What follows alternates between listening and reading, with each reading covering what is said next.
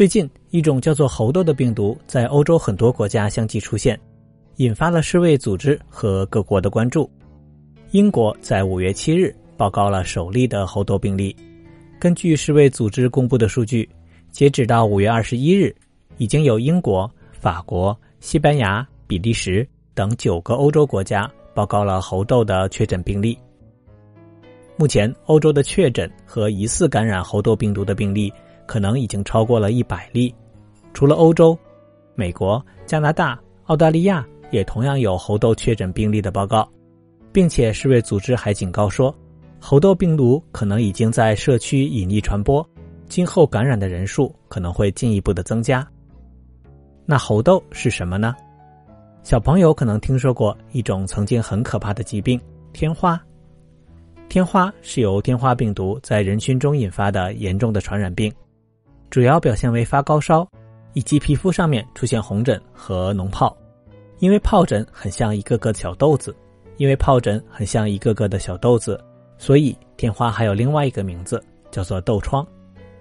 以前天花是非常可怕的疾病，致死率非常高。不过后来人们发明了疫苗，在全球范围内。努力让每个人都可以接种天花疫苗，终于消灭了天花病毒。但是其他的动物也有可能得和天花类似的疾病，比如牛，如果感染了牛的天花病毒，也就是牛痘病毒之后，就会出现牛痘。而这次的猴痘就是在猴子身上传播的和天花病毒相似的病毒。在一九五八年，人们第一次在用于做研究的猴群中发现了这个病毒，所以叫做猴痘。不过，除了一些种类的猴子外，目前还发现有很多种动物都可以感染猴痘病毒，比如松鼠、冈比亚鼠等啮齿类动物。所以，并不能确定猴痘病毒的天然宿主就是猴子。猴痘是由猴痘病毒所引起的，它和天花属于同一个病毒家族，和天花病毒、牛痘病毒是近亲。除了动物之外，我们人类也有可能感染猴痘病毒。一九七零年，在非洲的刚果民主共和国，发现了首例人感染猴痘病毒的病例。之后，在非洲有十个国家出现了零星的疫情。二零一七年，非洲的尼日利亚出现了有记录以来最大规模的一次爆发，共报告了五百多例疑似病例，最终有两百多例确诊。猴痘病毒有两个主要的毒株，发生在中非和西非的国家，靠近热带雨林地带的边远地区。所以，这两个毒株也被叫做中非毒株和西非毒株。中非毒株也称刚果毒株，死亡率高达百分之十，也就是说，平均十个感染者就会有一个人死亡。而西非的毒株相对温和一点，致死率有百分之一，也就是说，平均一百个感染者中会有一个人死亡。猴痘通常是由动物传染给人，主要是通过被已经感染的动物咬伤。或者人直接接触了被感染动物的血液、体液等等，导致被感染。偶尔也会发生人传人的情况，不过以往人之间并不容易传染，需要与被感染者有非常紧密的接触才有可能被传染。因为人际传播并不常见，所以之前猴痘很少在非洲以外的地区出现。二零零三年猴痘在美国出现，这也是首次在非洲之外的地区被发现。患者是因为与被感染的土拨鼠有密切的接触而被传染的，而这次仅仅是在五月十三日到二十一日的一周的时间里，在非洲以外地区发现的病例数就已经超过了从一九七零年开始有记录以来的非洲以外地区发现病例的总和，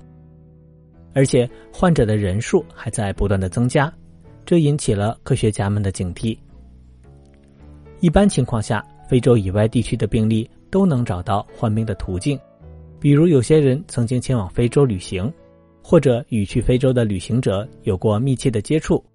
有的则是同被猴痘病毒感染的动物有接触。而这次猴痘病毒在多国出现，除了最早的英国报告的两例病例是去过非洲之外，其他大多数病例都没有非洲的旅行史，也没有办法找到确切的传染途径。因为英国最初发现的两名被感染者是去过尼日利亚，所以很可能感染的是西非病毒株，它通常相对温和一些。不过还需要更多的研究，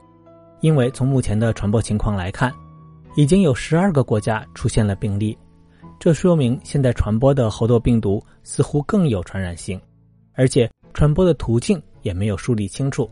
有专家猜测，这有可能是猴痘病毒进化出了一个可以更方便在人与人之间传播的病毒支系，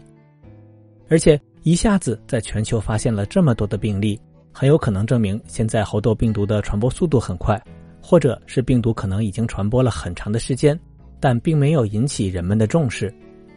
而且专家发现，从感染病毒到出现症状的时间现在会比较长，有五天到二十一天不等。所以，很多国家的科学家都正在对流行的猴痘病毒进行基因测序，来确定它是不是出现了明显的基因突变。著名的科学杂志《自然》杂志强调，猴痘病毒是一种相对比较复杂的 DNA 病毒。而它不会像新冠这种 RNA 病毒那么容易变异，猴痘病毒不太可能突然变异成特别容易在人群中传播的病毒，因此从目前来看，我们还不太需要过于担心猴痘病毒会变成另外一场新的疫情大流行，但仍然需要保持谨慎的态度，积极采取应对的措施。对于猴痘病毒，我们目前还没有特定的药物可以用，所以为了控制此次猴痘的疫情。不少国家已经开始采购相应的疫苗来应对。根据《纽约邮报》的报道，美国已经订购了一千三百万剂的猴痘疫苗，而欧洲并没有批准猴痘疫苗。不过，因为世卫组织的数据显示，天花疫苗对猴痘病毒的有效率高达百分之八十五，所以西班牙的国家报报道，西班牙采购了数千支的天花疫苗来应对猴痘疫情。而英国政府也开始给部分的医护人员以及其他有猴痘病毒暴露风险的人群接种天花疫苗。